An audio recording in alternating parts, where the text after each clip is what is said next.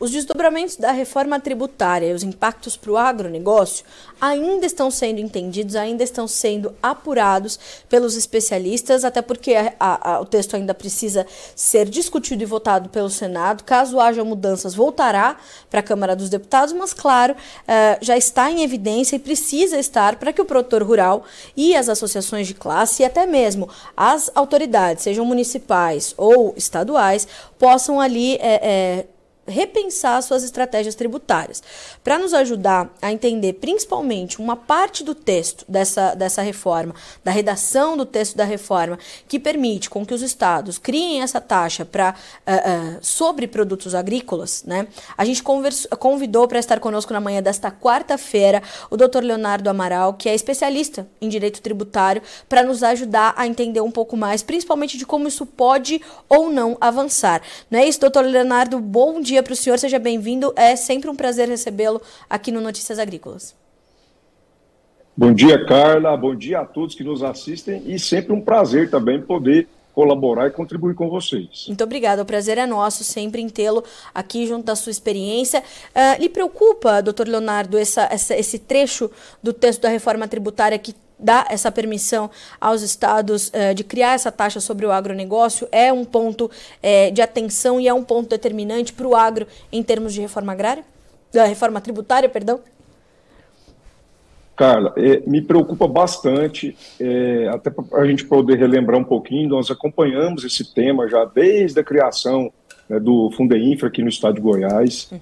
e isso foi resultado né, de um acordão político de última hora na sessão de apreciação da, do, da proposta de alteração da Constituição, em que é, alguns governadores, principalmente aqui as lideranças do estado de Goiás e de Mato Grosso, é, convencer alguns deputados federais a inserir no texto, é, inserir de última hora, essa autorização.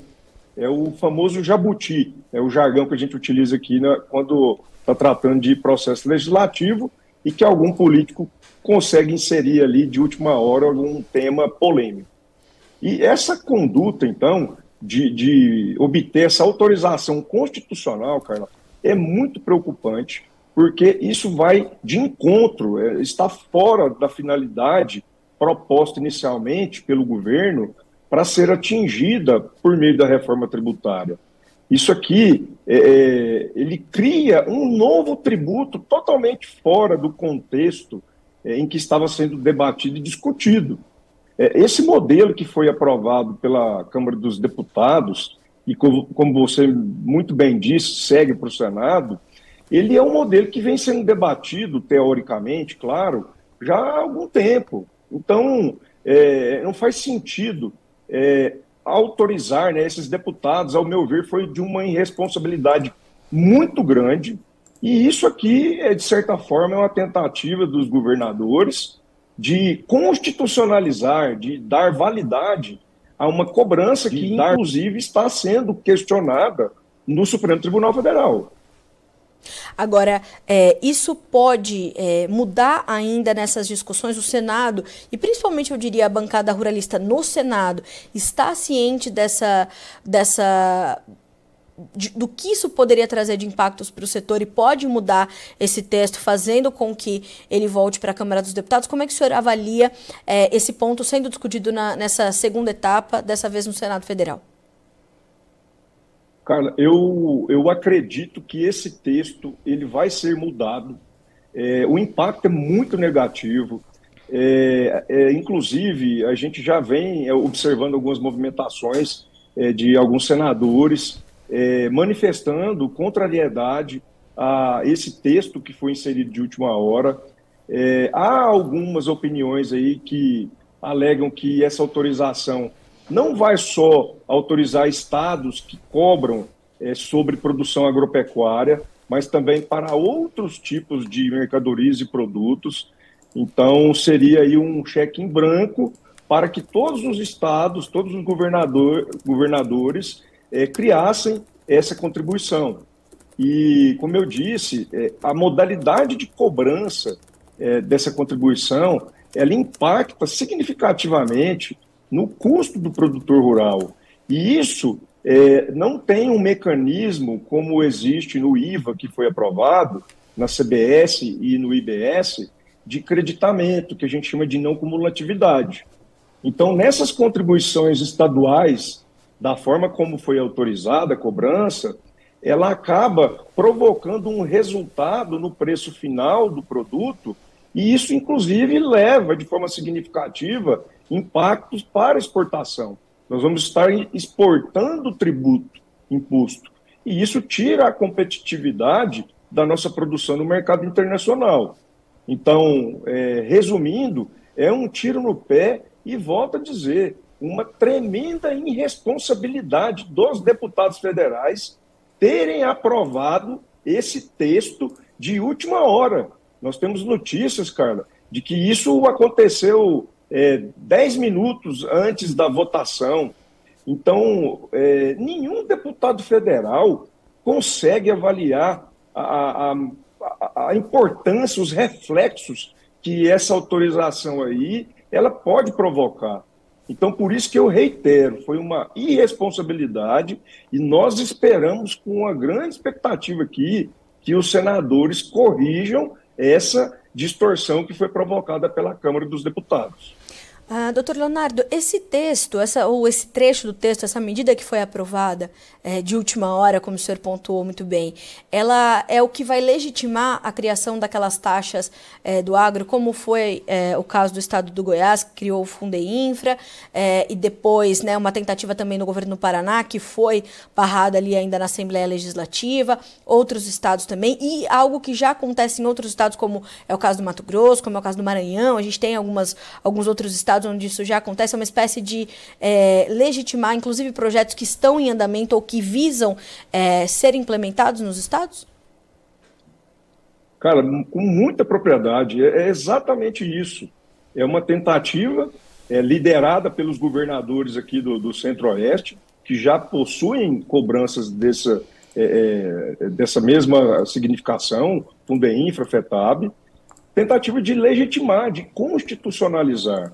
E então, é, é, vamos dizer, é, de uma covardia muito grande, foi um conchavo político de última hora para se viabilizar a aprovação daquele texto da reforma tributária. Governadores exigiram então de alguns deputados que fosse inserida essa autorização.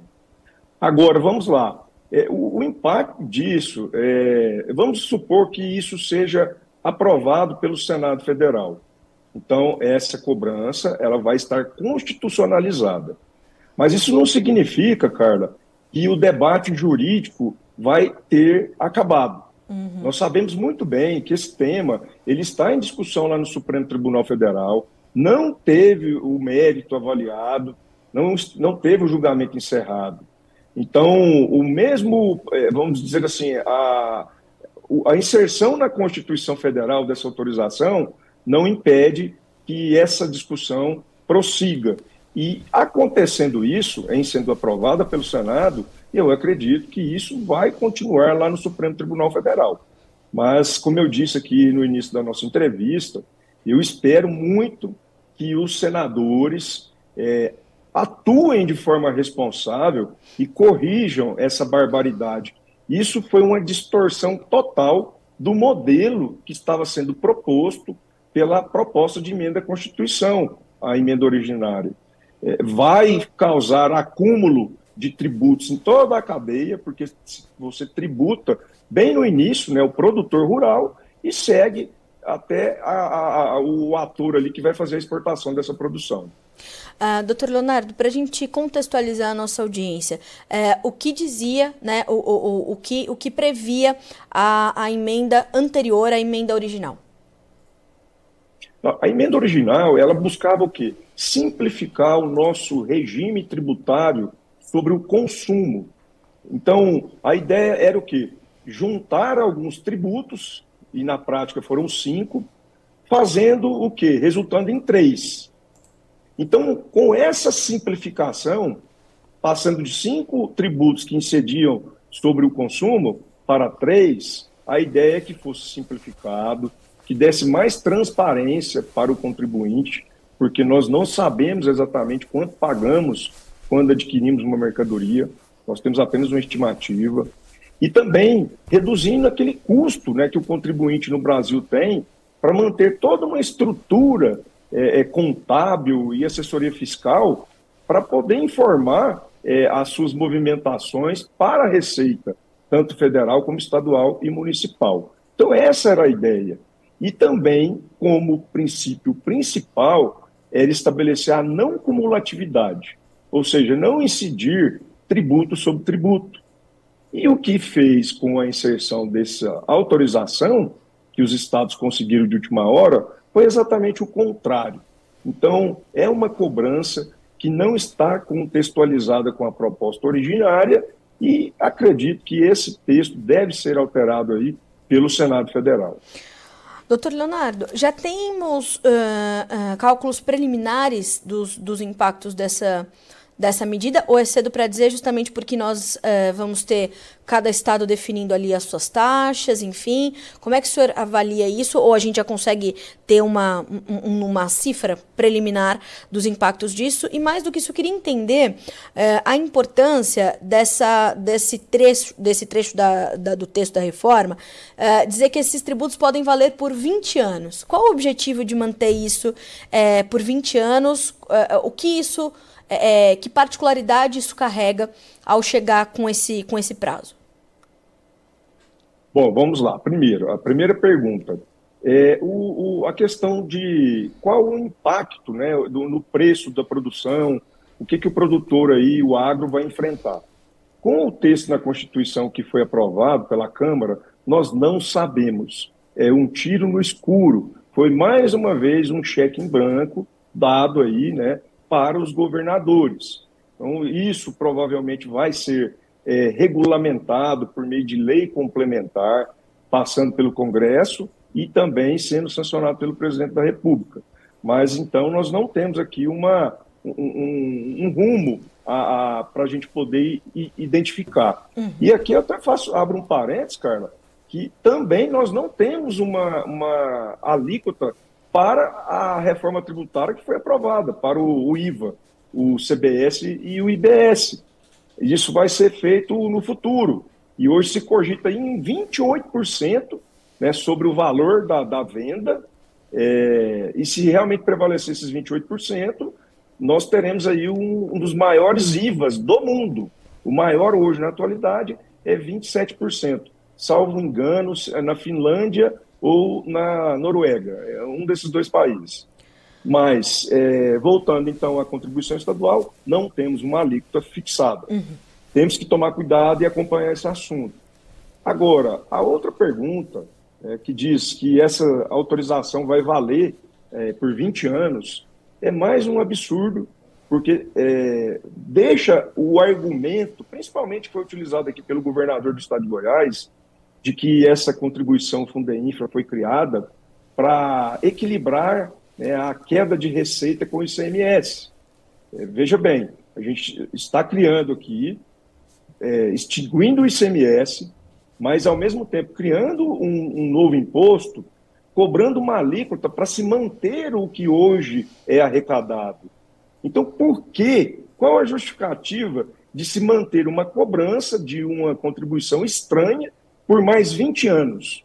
Totalmente, um argumento totalmente contraditório dos nossos governadores. E volto a insistir: senadores, tenham responsabilidade e reflitam muito bem sobre esse tema. Até porque o período de não arrecadação do ICMS pelos estados foi muito mais curto do que isso, doutor Leonardo? Na verdade, nós vamos ter um período de oito anos convivendo com oito impostos, oito tributos, Carla. Então, vai ser um período gradativo, justamente para que os estados não tenham essa queda de arrecadação. Isso está sendo muito bem, é, é, foi muito bem desenhado é, a, na proposta originária, uhum. e, inclusive, é, vai gerar um debate também agora no Senado com relação às federações, porque, de certa forma, o Estado e o município perdem um pouco da sua autonomia, porque vão dividir é, esse imposto sobre o bem, bens e serviços. Mas a ideia é justamente essa, Carla. É, não era para ter queda de receita. Então, esse argumento utilizado pelos governadores para pedir autorização para cobrar contribuição sobre produtos primários, né, como os agropecuários, por mais 20 anos, é de uma total incoerência e deve ser aí afastado pelo Senado. Bom, a gente vai monitorar, vai buscar entender como é que o Senado vai se comportar diante disso, principalmente os senadores ligados ao agronegócio brasileiro, que inclusive estão em número recorde agora, né? A Frente Parlamentar da Agropecuária recentemente divulgou essa informação de que são é, membros do, desta casa do Congresso em número recorde, né? Para a bancada da Frente Parlamentar da Agropecuária, o que é um, um ponto de alívio para o produtor brasileiro, né, doutor Leonardo? E a gente vai continuar monitorando monitorando e sabendo como é que isso vai se desdobrar, portanto, no Senado e como é que. Provavelmente esse texto, como é que o senhor avalia? Vai voltar para a Câmara dos Deputados? Deve haver bastante mudança ainda no Senado? Eu acredito que sim, deve haver bastante mudança, apesar de as autoridades nesse momento dizerem que não. É, um dos pontos justamente é esse, essa autorização da contribuição. Entendo também que a alíquota favorável ao produto agropecuário ou insumos agropecuários, que é de 60% da alíquota de referência, é, também vai ter é, esse percentual discutido, porque se nós formos é, tratar de uma alíquota de referência do IVA em 28%, 30%, esse desconto aí, esse abatimento é muito pouco, Carla é, nós vamos aí tratar de uma carga tributária para o produtor em torno aí de 12% a alíquota. E em outros países, os produtores são tratados de forma diferenciada. Sim. E não é o produtor, é, é justamente porque é, nós estamos tratando de, de produção de o principal insumo para o ser humano, é, o insumo de todos os demais setores da economia. E é por isso que tem todo esse tratamento diferenciado e a Constituição autoriza a fazer isso. Então a gente espera que o debate ainda vai acontecer. É um desafio, viu, Carla? Acho que, é, inclusive, o pior ainda está por vir quando é, essa proposta for aprovada pelo Senado. Nós vamos passar para a fase de regulamentação por meio de lei complementar. E aí nós vamos entrar aí na, nas, nos pormenores, né, na, na, no caso concreto mesmo, nos detalhes, e aonde a briga e, e os conchavos políticos vão acontecer com mais força. Tá certo. Doutor Leonardo, quero muito agradecer pela sua disponibilidade, pela sua análise muito simples e didática para o produtor que nos acompanha, para ele entender que né, é, o, o, negócio e a competitividade dele estão na reta. Né, a gente precisa reavaliar, portanto, isso e a gente conta com os senadores para que isso aconteça. Claro, né, sempre da maneira mais é, lúcida possível, né, para que haja um equilíbrio nas decisões, mas, claro, é, olhando para esse setor que, é, por DNA, está na principal vocação do Brasil. Então, obrigada mais uma vez por estar conosco. É sempre um prazer ter o senhor com a gente. Carla, obrigado. Espero ter contribuído aí com todos e fico à disposição para poder discutir outros assuntos aí de interesse de todo o setor do agronegócio. Um, um grande abraço. Um abraço para o senhor também. Até a próxima. Bom trabalho. Conosco o doutor Leonardo Amaral, que é especialista em direito tributário do escritório Amaral e Melo Advogados, mais uma vez conosco para nos ajudar a entender então o que pode acontecer. O mais importante que você precisa saber e ter na sua conta é justamente essa situação de que pode haver uma, um, um acúmulo de tributos, que era o que precisava não acontecer. A reforma tributária está sendo feita para que justamente esse labirinto tributário no Brasil seja simplificado. Me parece que não é o que está acontecendo. O texto está no Senado, vai ser debatido, a Câmara está em recesso. A gente sabe que vai demorar. Né? Mas a gente precisa ter esse sinal de alerta muito ligado é, e, e, a luz que está nesse sinal de alerta é bastante forte.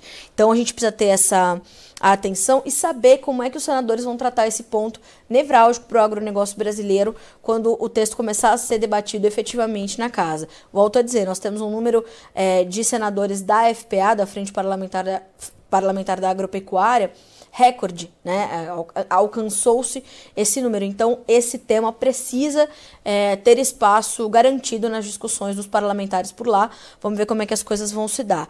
É, se você está chegando agora, já já essa entrevista na íntegra, doutor Leonardo estará disponível para você aqui no Notícias Agrícolas. E antes da gente terminar esse boletim, eu quero te lembrar que estão abertas as votações para o prêmio Melhor História de um Agricultor, terceira edição nesse ano de 2023. São cinco mulheres concorrendo na final no dia 20 28 de julho, a gente vai conhecer as três campeãs, né? E claro, você pode usar inclusive esse QR Code que aparece na tua tela para ir direto para a tela uh, de votação, escolher ali a sua campeã.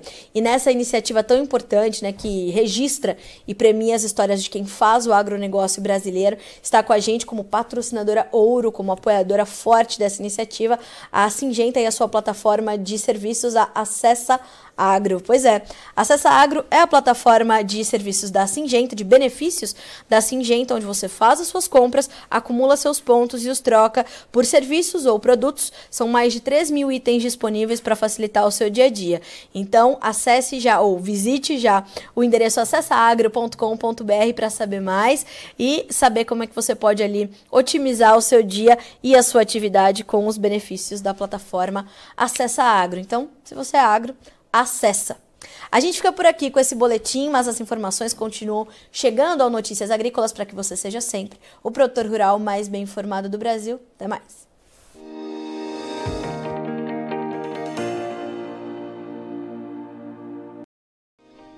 Se inscreva em nossas mídias sociais. No Facebook, Notícias Agrícolas. No Instagram, arroba Notícias Agrícolas. E em nosso Twitter, arroba Norteagri.